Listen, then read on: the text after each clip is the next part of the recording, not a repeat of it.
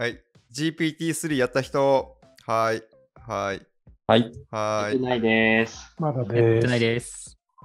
えー、何でなんてすかそれ。こった。なんてこった？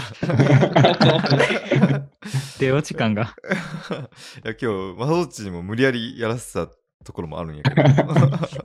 うんいやー、すごいのが出たんですよ。でもこれ、あの、ツイッター上で僕のタイムラインはもうこれだらけになってるんですけど、やばいやばいって感じでなってるんですけど、農家のツイートは一件もないっていう。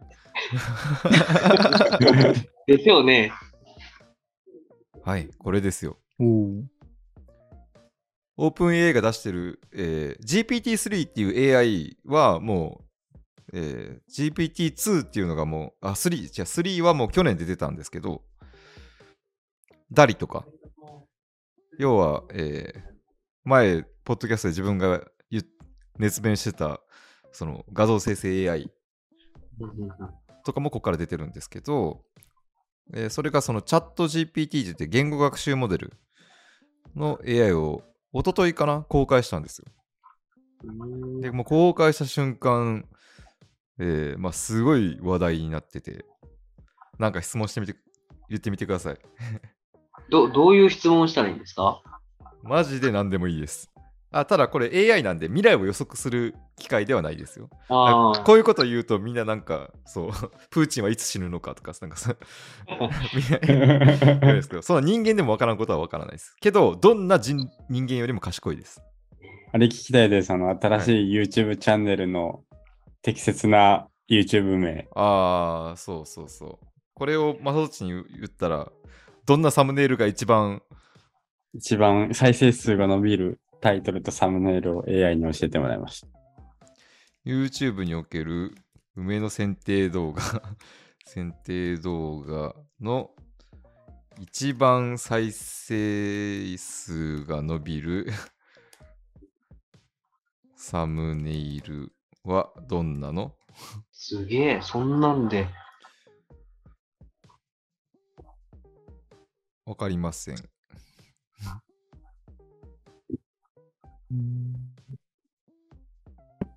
すごいですね。まあまあいろいろ言うんですけれども、えー、再生数が一番伸びるサムネイルについては分かりませんが、ただし、えーサムネイルは、あーここら辺は当たり前のことを言っている。えー分かりやすい画像を使用することが重要です。また画像に梅の葉っぱや枝などが映っていると、えー選定についてであることが分かりやすくなるでしょう。タイトルも重要です。具体的な提案をしてきましたね。あの何回も聞いていくとだんだん具体的なことを言ってくれるんですけど、うんえーマドチと今日ご,、えー午前中にやったものに関しては、えー具体的なワード家庭で育てるとか具体的なワードの提案とかもしてくれました、うんもうこれは多分農業系の YouTube を多分数年間やった人だったら出せるような正解ですね数年間やって何万人登録者いるような人ならこう答えるだろうってことを答えてる感じ。まあ別にこんなに限らずとも適当に聞いたものに関しては、えーインコースの変化球が打てません。どうしたらいいですか？っ聞いたら、えーまあ、バットを当てる時の面の位置を、えー考えないといけないとか、ボールの回転数がどうかとか、具体的な、え指導をしてくれる。ただ、具体、本当に、えー上達しようと思うには、専門家のアドバイスを聞くのが一番いいですってことも言いつつやけど。うん。うん、あと将棋の戦法についてとか。仏教仏教における色即税空の空は英語におけるナッシングと何が違うのかみたいなこともまあ仏教学の専門家でもここまで簡潔に本質をついた答え方はできないだろうなっていう簡潔な回答を示すみたいなんですね。これはもう生半可な知識じゃ人間は対抗できなくなってきてるんで、どういうふうに進化していくかですよね。そうそうそうん。う。例えば農業系で言ったらキャベツの猫病の対策はみたいな。これもね、別に大し、えーまあ当たり前のことしか言わないんですけど、でも間違いませんね。ああ、まあ。しかもすぐですね。すぐもう表示しようですね、こいつ。そう、これも一応ね、あの結構この GPT-3 っていうモデルに関しては結構でかい電力が必要なんで、スパコンにつないでるんですけど、えーキャベツのネク病の対策として、えー感染病害菌を宿す害虫を防除する感染しないような植え付け位置や植え替え時期を選択する感染しやすいキャベツの品種よりも、えー抵抗性の強い品種を選択するとかまあ当たり前のことしか言ってないですけど、えーまあ栽培指導員に聞かれたら答えることをちゃんと返している。うん、過不足なく返しているし長く聞き続けたら要は計算をたくさんさせれば具体的な薬剤名も全部言います。はい。えー自分が聞いたと、うん、薬剤名も言うんですけど成分名でよ返されるんで 商品名ではないですけど、うん、日本にはない成分名とかもあるんでパソコンはアメリカに置いてあるんでですね。これ僕なんか最初、もともとあの Google で一番見られてるブログ記事とかからあ、全然違います。一番ピックアップしてるのかなって思ったんですけど、違う違う。これ検索はしてないんですよ、一切。検索して返してるって感じじゃない。なので、あの、普通に小説を例えば一節書いたら続きをずっと書いてくれますね。え書いてくれるし まあ、もうそういう、もともとそういう AI として数年前に出てきたんですけど、学習するっていうのは Google の記事とかも自分でよ読むっていう読んでもう学習してるって感じで、やけんニュース記事をちょっと書いたら最後まで全部書いてくれるんですよ、適当に。けど、ちゃんとしたものを。ううんんあとは公開された論文とか全部、全部ああ。全部吸収していくはず。はい。もう、論文の査読してもらえばいいですね。あ、そう。あの、まあ、なんかそれありましたよね、最近ね。いやというかあの今この研究者たちもすげえこれにビビっててっていうのは論文を書いてくれるんですよこれが。うん、AI, AI が書いた論文を出したって話がそう。でそれを AI が査読するみたいな。そう。いへや人間はうなずくももっとすごいのをちょっと見せましょうかじゃあ。これ全部アットンですかね？ちなみに、ちなみに、家庭菜園で今何をやれば、12月初旬い何をやればいいですかって言ったら、人参、カリフラワー、パセリ、レタス、うんキャベツ、セロリがいいでしょうとは書いてきましたけど、え。え どうですか？皆さん。植えましょう。どうですか？それどこを基準にしてるんですかね？わかんないです。アメリカじゃないですか？ああ、そうや そうなんやろうなそれでサーバーの場所を特定していくっていうの面白いかもしれませんね。だから本当、もうちょっと詳しくなってきたらいくつかの解消してくるでしょうね。じゃあどこなの？とか。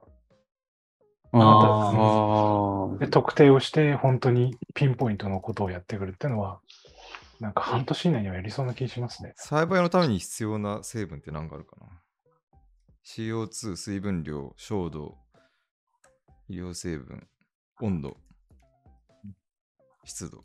うん、これ、えートマトの収穫量を最大化させるための、えー CO2、水分量、えー日射量、肥料成分、温度、湿度を用い用いて機械学習をするための Python のコードを教えて。やけん、トマトの収穫量を最大化させるための、えーおーやばいやばいやばい。そう、あすごい、出よ出よ出よ出よ。構築するためのコードを書いてくださいって言ったら書いてくれる。えはい。バーってここにすここに数値を打ち込めば、このプログラムが AI でが自動で機械学習を始めてしてくれるためのコードを書く。で、これプログラマーたちがやばいって言ってるのは、これさすがに一発で成功するレベルのコードではないんですけど、これを一回かけて、えどこがミスミスってるかを教えてって言ったら、その一回のやり取りでほぼ完璧になるっていうところ。いや、そうですよね。仕事なくなるですよね、これされたら。うん。もうこれで、えー線形回帰モデルの AI のコードが書けちゃったっていうところですね。で、あとこれコピーコードってもうつ あのありがたく出てくるんで、コピーして打てばいいと。いった感じ。画像もできた、音楽もできた、コーディングもできた、プログラミングもできる。はいいや、。何でもできていきますね。そういやこれってでもそれらに特化した AI じゃないんですよ別に、うん、これはですけどうね。ん。一般やけん特化させたらどんくらいそういうことになるのかっていう話ですうね、ー。んこれは一般的な人間と人間で会話をするための言語学習をしてるしただけでこれだけできるってことなんで、まあでも言語ってすごいですけどね。すごいでしょで、これをコッティとかにも見せても、コッティもちょっとビビってて、っていうのは、コッティ最近牛乳の消費の拡大にすごく頭を悩ましてるんですけど、ちょっと聞いてあげたんですよ、勝手に AI に。教えてと。日本の牛乳の消費が下がっていますと。どうすればいいですかみたいなことを AI に聞いたら、これすごいんですけど、何を聞かれてるかを理解して、牛乳の消費が落ち込んでいることは非常に残念な状況ですねっていう、そのどう思ってるかに対してもちゃんとケアするんですよね。えー、営業マンみたいですね。そうでそのような問題を解決するためには様々な取り組みが必要となりますよ。ただ第一にまず酪農家がいる理由をしっかり把握しないといけません。その上で、えー消費者に対する宣伝や販売促進を行うことで、えー牛乳の売り上げを増やすことができるかもしれません。具体的な内容内容としては、とダーと長文が続く感じ。まあえーまあ、民間レベルで言うと、業界全体での取り組みとして、製品の開発や新しい市場の開拓など、なんだかんだらで、また政府や地方自治体との交付からの支援が必要だと思われます。えー研究開発等への支援なども、えー具体的には挙げられるでしょうみたいな感じで、まあ、どんな政治家が考えるよりも素晴らしいことを考えてくれるわけですよ。うん。うん。コンサルが減りますね。コンサルなんていらないですね。本当 いや、これが僕がなんか熱心にずっと、なんなら4年前からずっと言ってた、AI によってプロがいなくなるというか、これ、政治家も医者も弁護士も絶対 AI に聞きますよね、このこのレベルだったら。うん。うん特化されていけば。うん経営者もみんな AI に聞くし、素人もお客さんもみんなこれこれを見て正解知るんですよね。だけん AI とちょっとでも違ったら、あ間違っとうやん、プロのくせにって言われる。うんえじゃあこれ仮にこの商品は何円まで値下げできますかって聞いて、うん何円ですって出たら、それを向こうに提示して、向こうがはいって言うしかなくなるみたいな未来も起こりうるってことですよね。うんただそういった転換期のフェーズはすごく短いと思いますけどね。全員が使うようになるんで、まあ、まずググることはもうなくなりますよね、これで。ググるより AI に聞いた方が確実やし、間違いないし。うーん Google 検索上位のあんな SEO 対策された情報とかでもなく、SNS の個人のわけわからん情報でもなくってことなんで。でも、さっきマサトッチが言ったみたいにみんなが同じことするんですよね。上位に来る方法を教えてとか、再生が回るやり方を教えて。やけん、そういったハック的なものもあんまり意味をなさないですよね。うんその一番上のところでせめぎ合う人はいいると思いますよ。この AI がこうした、こうしたってことは、上に行くためにはどうすればいいかってことをこう競うせめぎ合う最先端のプロたちは SEO プロたちは残ると残るというかそういう仕事はあると思いますけど。これねあの開発された時これイーロン・マスクが投資してるんですよ。あでしたね。開発された時に、えーフェイクニュースをいくらでも作れちゃうっていうことうん。があって、あとイーロン・マスクは AI が将来その人類を駆逐して滅ぼしてしまうっていう持論の持ち主なんですよね。イーロン・マスクは、うん。なんで全ての AI はオープンに開発されるべきだっていう理念を持ってて、なんで、えーこの会社を買ってお全部オープンにさせてるんですよね研究を。うん。ただ、一部は、えーマイクロソフト、ビル・ゲイツに買われちゃって、1000億ドルとかで、うん買われちゃってるんですけど、まあ、大大抵の、な公開できる程度のものは結構オープンになってる。なので、すごい、すごいスピードで来ていて、んさっきあの、落合陽一が2025、もうすぐ来ますよって言ったのも、なんか、ちょっと納得してきちゃう感じはありますよね。あの、これ自体はもう1年前に英語で出てたあの GPT-3 なんで、要は、この感動というか、ここの衝撃、その、今年2022年は本当にすごくて、この衝撃が10個ぐらいあったんですよね。今年だけで。本当に。これよりあの画像生成の方がやっぱり AI の発達って早いんで、画像生成がとんでもなかったんですよ。この OpenAI っていうところが出してる DALI ってやつとかもそうなんですけど、いや、もういらんやん みたいな。いろんなものがいらんくなるやんっていう、うん。です凄まじい速度で進化してるっていうのは、まあ、将棋では数年前に起きてたことなんで、まあ、ここうなるのは必然なんですよ。僕の中では。なんで僕が1年間、なんか一生懸命数学やってたんだろうって いうところ、うん、この衝撃を去年受けてたっていうところ。で、なんか最近、ポッドキャストで農業のことを鶴ちゃん話さんねって思ってる人も、こういう未来を見てたんだよなというところ。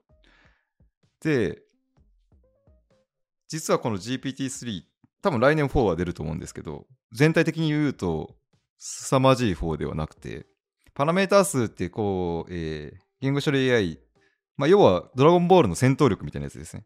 AI の。うん。えー、機械学習とか深層学習、ディープラーニングって入力されたデータから何層かこう計算をするんですよ。何層か計算して最後に出力されて、出力されて最後にちょっと交差エントロピーっていうやつを計算するんですけど その層と層の計算の間に、で、ちょっと重みをつけるんですね。その重みを調整して、その正確なものを算出するっていう計算を何層にも分けてするんですけど、まあまあいいや、仕組みはいいや。でその重みをつけるよ、つけた回数とか、まあパラメータ数っていうんですけど、要はどんだけ操作されたか、データが。計算の過程で。まあ、もう AI の戦闘力と思ってください。AI の戦闘力が、えー、GPT-3 が1750億なんですよね。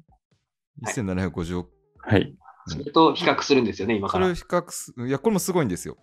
日本でこの GPT 言語モデルっていうのを採用してる LINE とかでよくあったリンナって知ってます ?AI の女の子が喋ってくれる。うん、知らないうん知らないです。か、うん、まあ日本では結構走ってる AI 系、IT 系の企業なんですけど、リンナが 10, 10億ぐらい。なんで GPT-3 は1750億なんで、桁が違うんですね。桁が違うでしょ？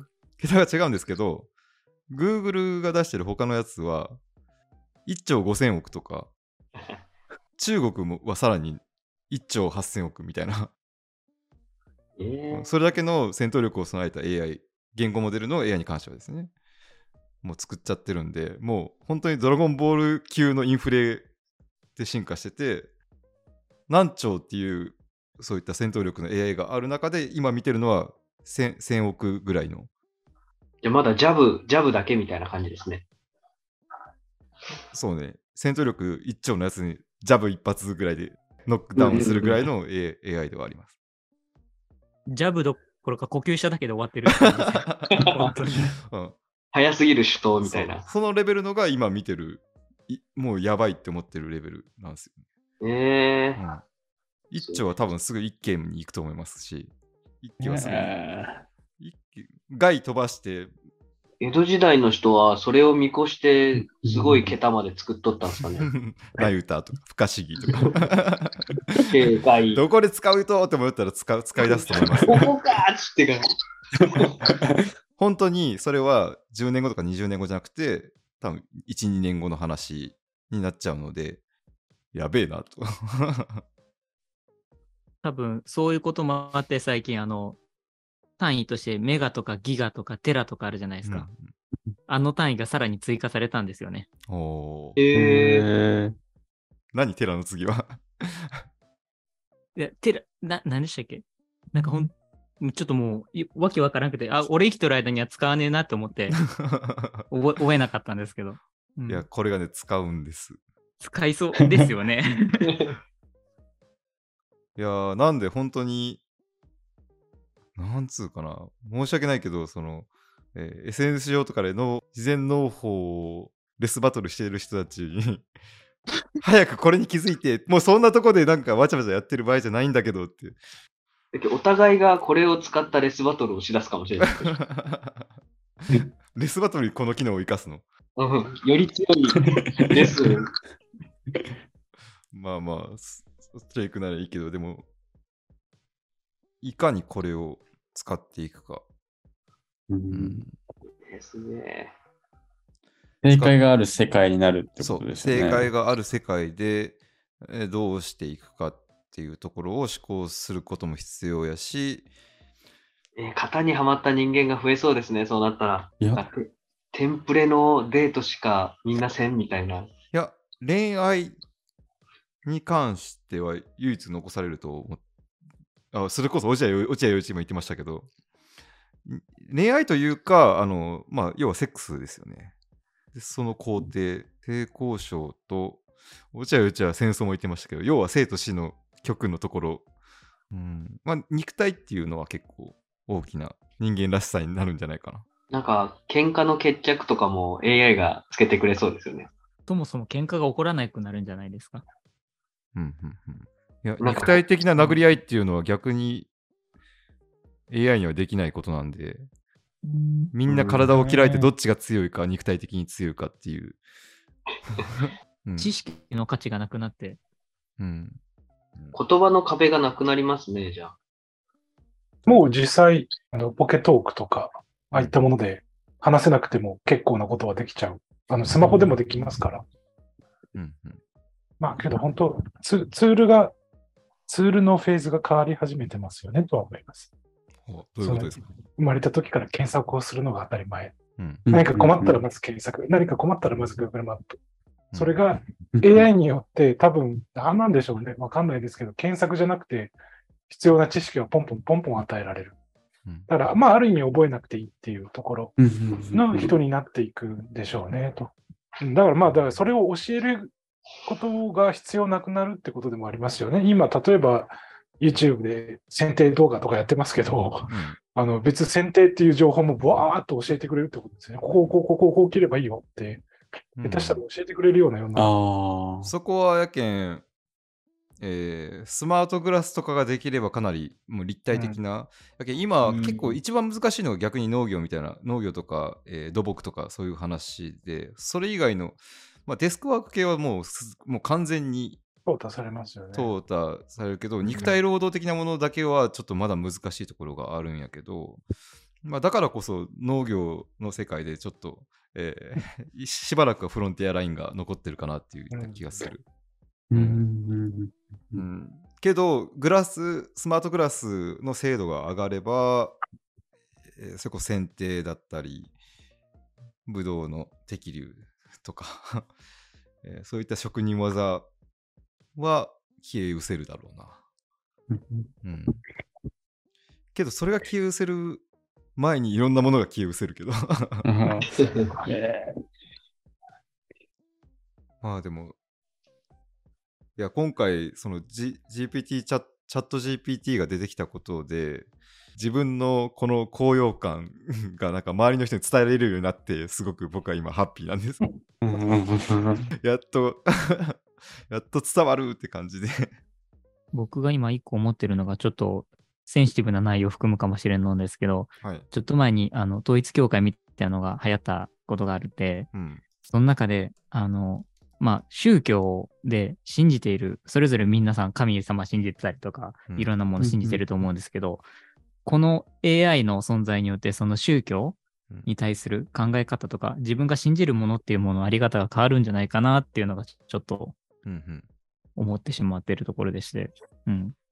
あの、それこそ、今の僕たちの世代とかっていうのは、まだ今生きている人たちっていうのは、まあ、何かを信じるものがあって、神様がいてとかっていう感じはしてるかもしれないんですけど、うんこれから AI が普及し終わった以降の世代の子っていうのは、うん。それこそ AI が神様であって、友達であって、うん。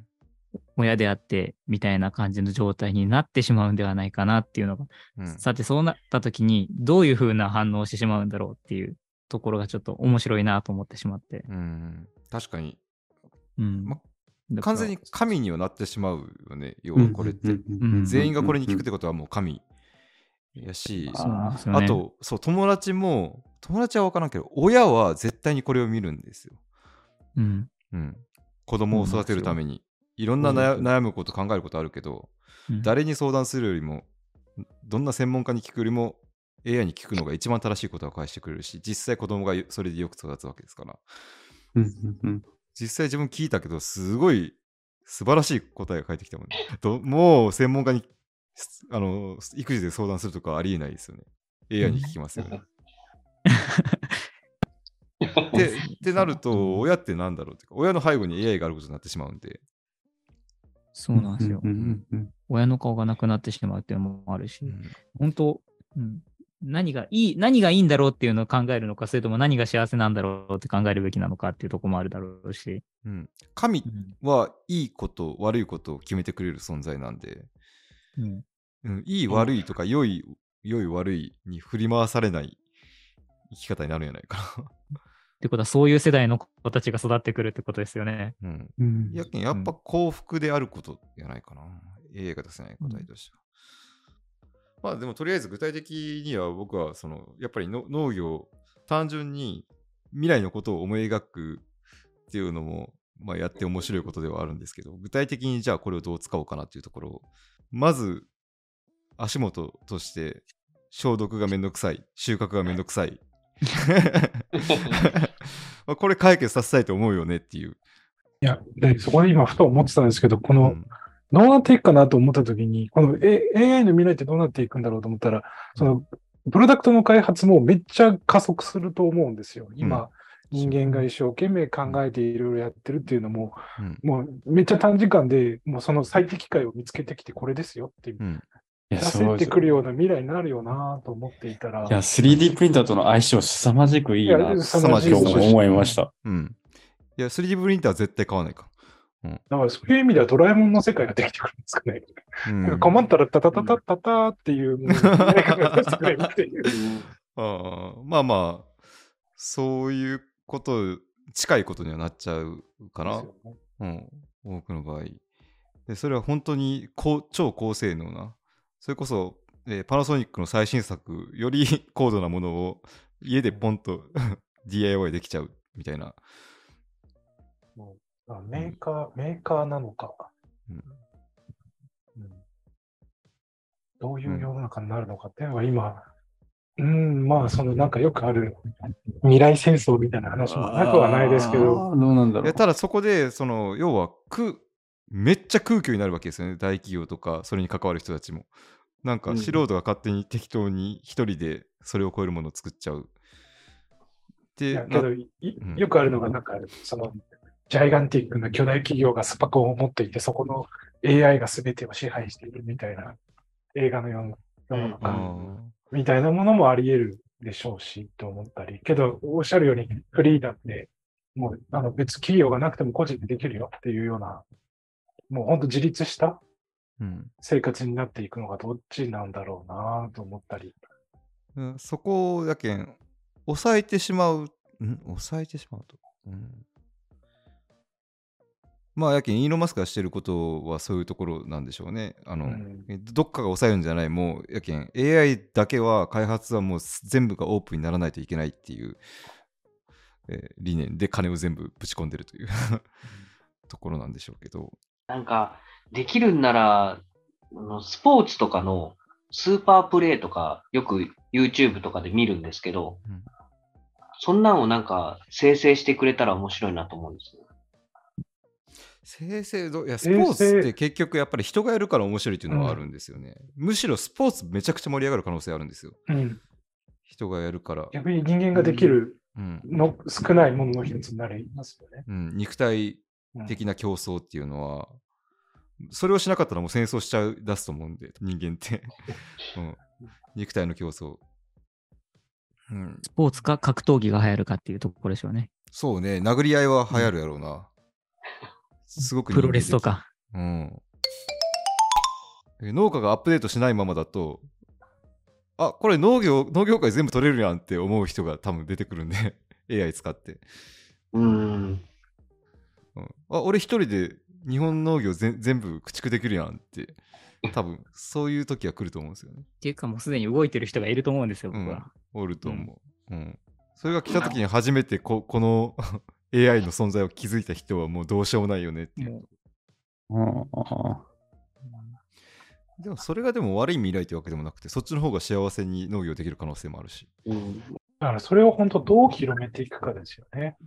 えまあどういうことですか？あの、大企業であれば、ドーンってなんか、そういう作りましたってできてるんで、広まり、広まれると思うんですけど、いいものを個人で作っても自分だけで終わっちゃう。のが、その自然にわーって広まっていけばいいんですけど、多分、いいものがたくさんできちゃって埋もれちゃうんですよねっていう。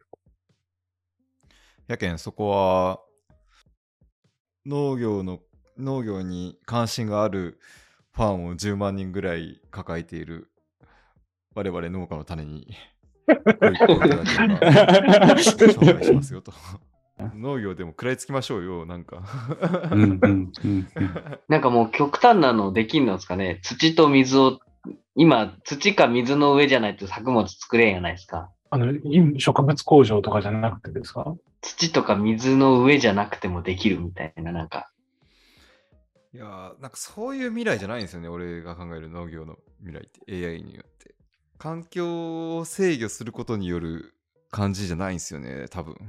なんか、だだからこそなんか環境制御じゃなくて普通に土で育てる野菜がどんどんプレミアムになってきてるのが、なんか最近すごいしますけど。もっと自然になるんじゃないかな。なんなら山みたいな感じになる可能性があるなと,、と思ってるんですけどね。いや、あの、なので二極化する、もう本当に、あの、環境制御してめっちゃ収量が上がって単価安いスーパーに並ぶ綺麗な確率的な野菜と、いやいや、もうやっぱり土から生まれたっていうようなプレミアムな。サプリだけを食べて生きる人間と、高級な野菜を食べて生きる人みたいな。いやー、環境せを制御すると、なんかすごい管理が必要になってくるんですよね。作物に。